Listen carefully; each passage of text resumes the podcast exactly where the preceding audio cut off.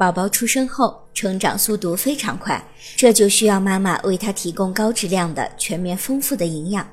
一般情况下，母乳可以满足宝宝的营养需求。如果母乳不能满足宝宝的需求，则要为宝宝选择合适的奶粉加以补充。新生宝宝每天摄入的钙为四百至六百毫克，铁为十毫克。母乳与牛奶中的钙含量都比较高，但是宝宝对母乳和牛奶中钙的吸收率是不同的。母乳中百分之五十至百分之七十的钙都能被宝宝吸收，但是牛奶中只有百分之二十的钙可以被宝宝吸收。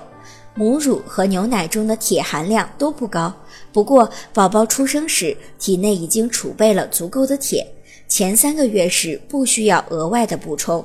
同时，新生宝宝很少有缺乏维生素的情况，因此不需要特别补充维生素。如果妈妈在怀孕的时候就有维生素摄入不足的情况，从而导致了早产，这样的早产儿可能缺乏维生素 D、维生素 C、维生素 E 以及叶酸和维生素 K，需要额外的补充。